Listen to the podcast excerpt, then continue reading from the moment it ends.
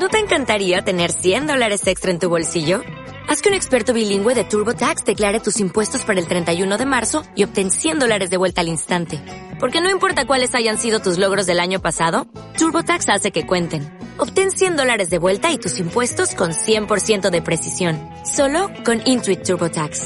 Debes declarar para el 31 de marzo. Crédito solo aplicable al costo de la presentación federal con TurboTax Full Service. Oferta sujeta a cambios o cancelación en cualquier momento.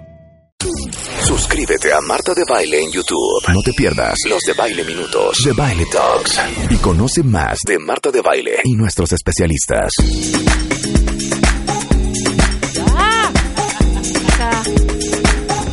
Si vieran lo que está haciendo Marta de Baile en este momento. o Ya sea, de déjala en verdad, paz.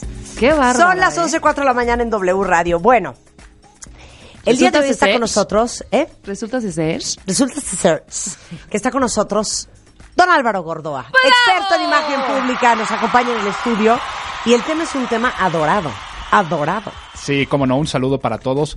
Vamos a hablar algo que hace nuestro cuerpo, que nuestro cuerpo no sabe mentir. Cuando nosotros hablamos y cuando nos mostramos enfrente de los demás, una cosa es lo que decimos con palabras, pero va mucho más allá, lo que dice nuestro cuerpo. Vamos a hablar del lenguaje corporal. Y mira, Marta, hay unos estudios que tú y yo lo estamos platicando hace un rato, que son los estudios del sociolingüista Albert Meravian, Albert Meravian dice que la eficiencia de nuestra comunicación recae un 93% en la forma y únicamente un 7% en el fondo. Esto quiere decir que a la gente le importa más en lo que parecen ser las cosas y cómo le dicen las cosas de lo que están diciendo. Y Albert Meravian especifica mucho más. Dice que en ese 93% de la forma, un 55% es la apariencia, lo que las cosas parecen ser, y por supuesto, dentro de nuestra apariencia, el lenguaje corporal cuenta, y también dice que un 38% es el medio, la manera como viaja ese mensaje, dejándole únicamente un 7% a lo que estamos diciendo. A ver, pero danos un ejemplo de eso precioso. Tú puedes estar en una cita de trabajo y puedes decir que eres el mejor para un puesto, que estás muy preparado, que tienes un gran liderazgo, pero tu cuerpo puede estar viendo hacia abajo, evitando el contacto visual, puedes estarte tocando la nariz, puedes estar encorvado, puedes estar jugando con un papelito y en ese momento tu cuerpo está diciendo, tú eres tímido, tú estás inseguro, tú no estás preparado. Y al reclutador en ese caso se va a dejar más por lo que parece ser y cómo le dijo las cosas que lo que le estaba diciendo en esa entrevista. Ayer me pasó algo parecido. Bueno, no con un reclutador necesariamente, pero estaba platicando con una persona y mientras me estaba platicando, yo pensaba, no me está interesando nada, nada, nada esta plática. Ya me voy- y me empecé a poner de malas. Y dije, ¿sabrá? Por ¿Se supuesto. estará dando cuenta? Tu cuerpo no sabe mentir. Así de, no, ya, ya no quiero oír, no quiero. ¿Sabes? Mi cabeza decía eso. Y te puedo apostar, Rebe, que tú en ese momento estabas llevando los ojos hacia arriba en algún momento, volteabas a ver al reloj, volteabas a ver hacia las puertas. ¿Sabes qué? Esos son Noté indicios. mucho la, la- me haga- este, este movimiento. Me estoy tomando los Te labios. estabas agarrando la boca. Son indicios que le estás diciendo a la otra persona, ya cállate. Al voltar a la puerta estás diciendo, al voltar a la puerta Pero estás diciendo, es ya que- me quiero ¡Qué ir. Al voltear a ver tu reloj estás diciendo, ya, ya para de hablar, tengo que, mejores cosas que Pero hacer. ¿saben por qué es bien importante hablar de este tema de cómo ustedes pueden aprender a interpretar el lenguaje corporal de alguien más? Porque hay gente que habla sin ninguna conciencia del interlocutor. O sea, yo he tenido gente que me está hablando, pero hablan con una verborrea sin parar. Y yo ya, lo único que me falta es pegarme un post-it en la frente que diga, no me interesa, Sí. porque no leen a la otra persona, no se dan cuenta, no captan los movimientos, no captan que viste el reloj, no captan que volteaste los ojos, no captan que te estás arrancando un padrastro del dedo, no captan. Recuerdo el, el año pasado aquí en tu programa, una vez hablamos de, de imagen verbal, pero igual otro día hablamos del arte de conversar, Sí. que se trata de como un juego de, de ping-pong que en- únicamente te diviertes cuando los dos están pasando la bolita. Y cuando hay personas que están haciendo eso, pues nuevamente digo, nuestro cuerpo no sabe mentir. ¿Por qué es bueno saber del lenguaje corporal? Uno, para nosotros estar consciente de nuestras acciones y lo que estamos haciendo con nuestro cuerpo. Y cómo, por qué no utilizarlo con premeditación, alevosía y ventaja cuando estamos hablando en público, que nuestro cuerpo mande mensajes adecuados y, como bien lo dices, para leerlo en los demás. Pero la realidad es que la gran mayoría de las cosas lo hacemos inconsciente. Nuestro cuerpo actúa y leemos también digamos que tenemos un software integrado de nacimiento que nos ayuda a leer el lenguaje Pero corporal. hay gente que no trae ese software. sí, te lo quiero comentar.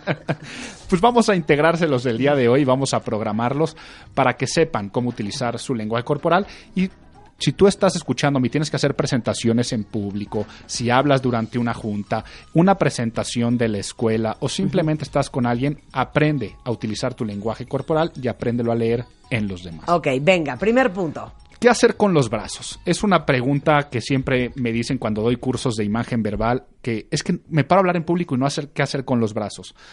Los brazos es tan fácil que dejarlos donde los puso la naturaleza.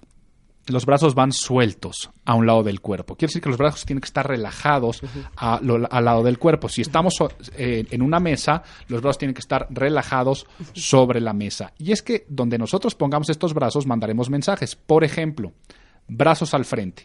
Agarrarte los brazos al frente es una barrera en la comunicación. Dice, de aquí para allá estás tú, de aquí para acá estoy yo, estoy reservado y me protejo. Y esto con dos diferentes niveles. Si tú llevas los brazos agarrados al frente, debajo de la cintura, quiere decir que te colocas, imagínense cómo se pone un niño o cualquier persona cuando la regañas o le estás diciendo, se encorvan un poco, llevan los brazos hacia el frente, esa barrera de protección de tú estás aquí, yo estoy acá, además man- manda un mensaje de timidez, de sumisión. Ahora, si tú esa barrera la haces de la cintura para arriba, ejemplo, cruzar los brazos, Sí. lo que comunicas es autoridad y mando. Es una barrera que dices de aquí para allá estás tú, de aquí para acá estoy yo y me protejo, pero con mayor agresividad que llevarlas hacia abajo. Pero es precioso esta historia. ¿Qué tal cuando te dice tu pareja, hombre o mujer? A ver, a ver, órale. A ver, explícame. Entonces, a ver, ¿qué, ¿cuál es el problema? Y se sienta, cruza las piernas y cruza los brazos. Sí, y se queda callado y te- que se te queda viendo. Claro. ¿Te dan ganas de hablar? No, nada. Te está mandando un mensaje de estoy cerrada o estoy cerrado y además te estoy retando. Es lo peor que puede hacer una persona, por ejemplo, un, un estudiante si lo está regañando el maestro, cruzarle los brazos, una pareja cuando está discutiendo y dicen ahora sí vamos a hablar por las buenas y cruzar los brazos. Eh, eh, le estás mandando mensaje de, a ver, no estoy abierto, no estoy disponible y además estoy siendo agresivo. Ahora, si tú llevas los brazos hacia abajo, vas a estar diciendo, estoy protegiéndome, pero estoy sumiso. Por lo tanto, perdón, una disculpa, estoy arrepentido. Piensen lo que hace un niño cuando lo regañan, siempre es o lleva los brazos al frente Sí. o los lleva también para atrás, pero generalmente los lleva hacia el frente y desvía la mirada, lleva la mirada hacia abajo. Entonces, cuando tú quieres realmente demostrarle a alguien que verdaderamente, de corazón, lo quieres escuchar, ontan los brazos. Si tú quieres con alguien realmente escucharlo, lo primero que tienes que hacer es sentarte, porque estás mandando un mensaje de vamos a darle el tiempo a esto, no una discusión para, sino vamos a sentarnos.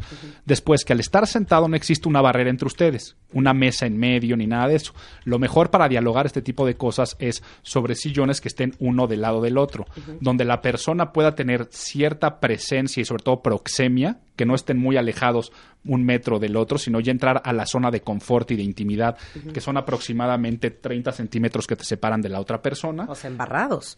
Y sobre todo estamos hablando de esta cosa de parejas, ¿no? Sí. O de alguien que te va a pedir perdón, o que alguien que va, o un hijo que, dis- que después de hacer algo malo quiere hablar con sus papás. Sí. Es ponerte sentado de lado lo más posible, pero que por supuesto se permite el contacto visual. Una sala es lo ideal porque te queda un sillón en escuadra con el otro, en las esquinas de esa escuadra, y de esa forma con los brazos relajados sobre las piernas. Piernas abiertas. Con las piernas, eh, en el caso también de, de O las sea, mujeres. separadas. Paradas. Eh, eh, eh, porque cruzar la pierna también es un, un- un signo inequívoco de que estás cerrado, ¿no? Entonces, con las piernas juntas, en el caso de una mujer, van sobre las rodillas y el hombre con las piernas como separadas, como las quiera poner. ok, perfecto. Ya hablamos de los brazos. Ok, vienen los ademanes. Dentro de los ademanes, hay que recordar que los ademanes son la palabra hecha movimiento. Si tú te paras enfrente de una audiencia a hablar en público y no utilizas ademanes, vas a comunicar desgane. Ahora, lo general es lo contrario, la gente abusa y lo comunicas es descontrol. El ademán es la palabra hecha movimiento. Si la palabra está siendo grande y exagerada, pues tu ademán tendrá que ser grande y exagerado y tendrás que gesticular mucho. Si tu palabra está siendo calmada y reservada, el ademán tendrá que ser así. Pero una vez que haces el ademán, los brazos regresan a donde dijimos, sueltos a un lado del cuerpo. Porque corresponden a la magnitud, como decíamos, pero también a la acción. Si tú estás diciendo que el día de ayer pasó algo, pues harás el ademán de llevar tal vez tu dedo pulgar hacia atrás, o si vas a estar diciendo que hay que estar más unidos, unirás tus manos, pero al terminar de hacer tu ademán, regresas. Así como dijimos hace un rato que los brazos al frente son una barrera en la comunicación, al hablar en público es muy normal que las personas lleven los brazos hacia atrás. Los brazos hacia atrás no mandan un mensaje de tanta agresividad como llevarlas al frente, pero también mandamos un mensaje de que algo ocultamos, que no andamos mostrando todo lo que traemos y que estamos siendo reservados. Por lo tanto, hay momentos adecuados que si tú quieres comunicar reflexión, que estás pensando, puedes llevar los brazos hacia atrás y caminar de un lado a otro de un aula. También puedes llevar los brazos hacia atrás cuando alguien más está hablando y tú no eres el protagonista, pero lo correcto es siempre tenerlos a un lado del el cuerpo. Ok, yo creo que yo, yo pongo los brazos hacia atrás cuando voy a decir algo como un poco sarcástico. ¿Sí? Eh, O de, o de, o de paciencia. Imagínense- Así de, pongo los brazos atrás y digo, a ver, a ver, vamos a organizar. Sí. ¿No? Una, una cosa así. Imagínense, por favor, la clásica escena de película donde está el capitán de los militares y están todos los rasos que lo están acomodando y pasa enfrente caminando de un lado a otro dándoles instrucciones. Vean cómo siempre los lleva los brazos atrás. Sí. Es una manera de comunicar, estoy siendo reservado, no me estoy abriendo por completo, pero no es la forma más agresiva de reto, sino es la forma más reflexiva. Eh, señalar. Señalar. El ademán acusativo. Este ademán acusativo también lo han visto muchísimo en los políticos que están hablando y están diciendo y están señalando a la audiencia. Es algo que muy común hacemos, andar señalando al hablar. Hay que tener cuidado con este ademán y hay que saberlo utilizar a nuestro favor. Cuando tú señalas, cuando tú puntualizas, en ese momento estás acentuando un compromiso y estás personalizando las cosas. Imagínate qué grave error hay un político por ahí, que no voy a revelar su nombre, pero ustedes pueden analizar, que siempre que está hablando de... Y es que todos los corruptos y los mexicanos que no están comprometidos, pero en el momento que está dando su discurso está señalando hacia adelante. Entonces, si tú lo estás viendo en televisión o estás siendo parte de esa audiencia, está diciendo, oye, ¿por qué me señalas? Únicamente señalar a la audiencia cuando quieres acentuar el compromiso. Estás hablando, y yo sé que ustedes son un buen equipo de trabajo, yo sé que ustedes van a poderme ayudar en este compromiso y hay que señalar. Cuando quieras señalar, cuando algo sea negativo, lo que tienes que hacer es señalar hacia afuera, ya sea hacia arriba o hacia abajo. Por favor, imagínense esto, ustedes que están escuchando esto por la radio, tomen su brazo derecho y señalen hacia afuera, hacia arriba o hacia abajo. En el momento que tú estás hablando y señalando hacia arriba, estás expulsando a alguien. Entonces es bueno para decir cosas que, y por favor, lo que pasó el año pasado de que no llegamos al- a los límites de venta, eso ya quedó. Y por favor, no queremos a las personas que trabajaron así y estás, ex- estás expulsando de esa forma. Si señalas para abajo y hacia el piso, lo que estás haciendo es, además de expulsar, condenar cuando hicieron algo negativo. Si tú señalas hacia allá, siempre ten cuidado entonces de no señalar a la audiencia. Luego, si tú señalas al piso, estás hablando del presente, estás acentuando el compromiso. Nos tenemos que poner a trabajar y tú estás señalando el piso, estás diciendo hoy, el día de hoy hay que hacer las cosas. Si tú estás señalando hacia el cielo, hacia el techo, lo, que- lo que estás hablando es de futuro. Entonces acuérdate, hacia abajo presente, hacia arriba futuro, porque hacia arriba están las deidades, está la redención, está lo que pasa. Entonces siempre puedes decir, y ya van a ver que me van a dar la razón. Y en ese momento señalas hacia arriba, estás hablando de un destino, de un futuro. Entonces, dense cuenta de todo lo que estamos diciendo. Tú puedes decirle a las personas, yo sé que el día de hoy vamos a ponernos a trabajar de una manera diferente y señalar el piso, porque aquí hay pura gente preparada señalando a tu audiencia. Sí. Ya no queremos tener los resultados de las personas del año pasado, señalas hacia afuera y hacia arriba, porque si alguien está en, esta, en, en la misma actitud que el año pasado, no tiene cabida, señalas hacia abajo. Por lo tanto, señores, ya verán que lo que estamos haciendo el día de hoy, señalas otra vez al piso, nos va a ayudar a tener buenos resultados, señalas hacia arriba. Entonces, señalar es muy bueno para nosotros hablar de qué es lo que estamos haciendo. Muy bien. ¿Se puede saber cuando alguien está mintiendo? Sí. A ver. Eh, como decía, nuestro cuerpo no sabe mentir. Entonces, una persona que miente, su cuerpo empieza a darnos señales muy, muy claras. Y no solamente su cuerpo, también su voz. Una persona cuando miente generalmente utiliza un tono más bajo o más alto del normal. Generalmente se va a hablar un poco más fuerte mientras está diciendo las cosas. Si tú percibes el timbre de su voz, puede llegar a tener vibraciones, como cuando hablas así, con ligeras Como variaciones. cuando canta Shakira. Pero la forma más fácil de saber es a través del contacto visual. Una persona que miente es una persona que difícilmente sostendrá el contacto visual el tiempo necesario. ¿Cómo se mantiene el contacto visual en una conversación normal? Tú hablas, ves a los ojos aproximadamente por periodos de tres segundos, después lo desvías hacia otro lado y vuelves a regresar. Una persona que está mintiendo generalmente ve más hacia el piso o hacia otros lados y poco el tiempo el que te está viendo a ti. Digamos que te ve por fracciones de un segundo y el resto del tiempo lo desvía, cuando ¿Por? tiene que ser lo contrario. Pues porque sabe que al ver a los ojos a la otra persona, en ese momento pueden cacharle. Sí, es que es horrible, pero sientes que te pueden cachar. Claro. Sí, es, claro. es- es más fácil decirlos. Es, es el efecto avestruz. Que si ellos no me ven, eh, yo tampoco los veo. Esto no existió y no pasó nunca. Una persona que miente constantemente se toca el rostro mientras habla. Mucha gente cree que lo que prefiero, en lo, en lo que primero se fija un hombre es o en el busto o en las nalgas de una mujer. Y el hombre es mucho más general.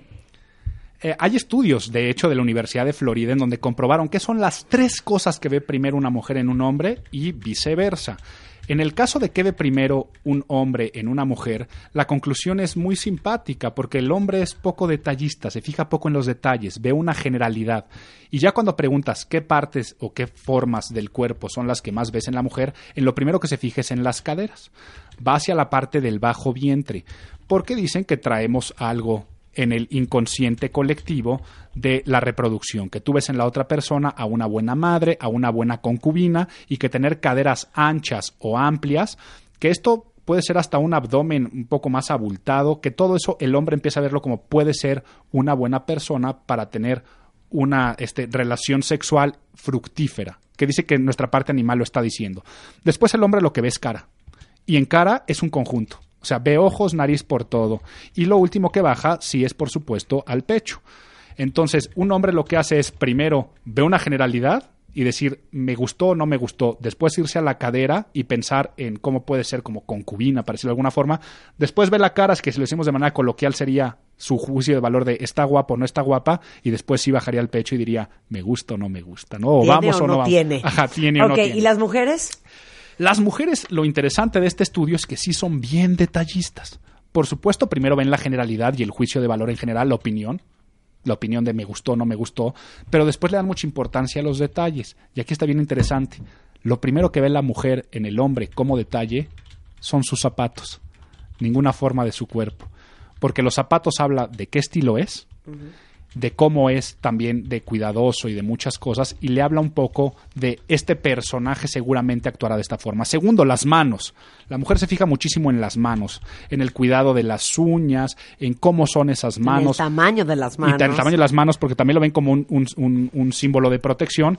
Y por supuesto, hay quienes dicen que del tamaño de las manos y de los pies también hay quienes hablen más con, con la psicología o con técnicas de este freudianas, eh, te podrán decir también que el tamaño de manos y los pies va, va en relación con, con el tamaño del pene. Y por último, Oye. ah. Ajá. ¿Y luego? Y, por último, eh, después de ver le- los, los zapatos y después de ver las manos, por supuesto, sí, cuando los hombres nos damos una vuelta, nos voltean y nos dan una buena barrida en las pompas.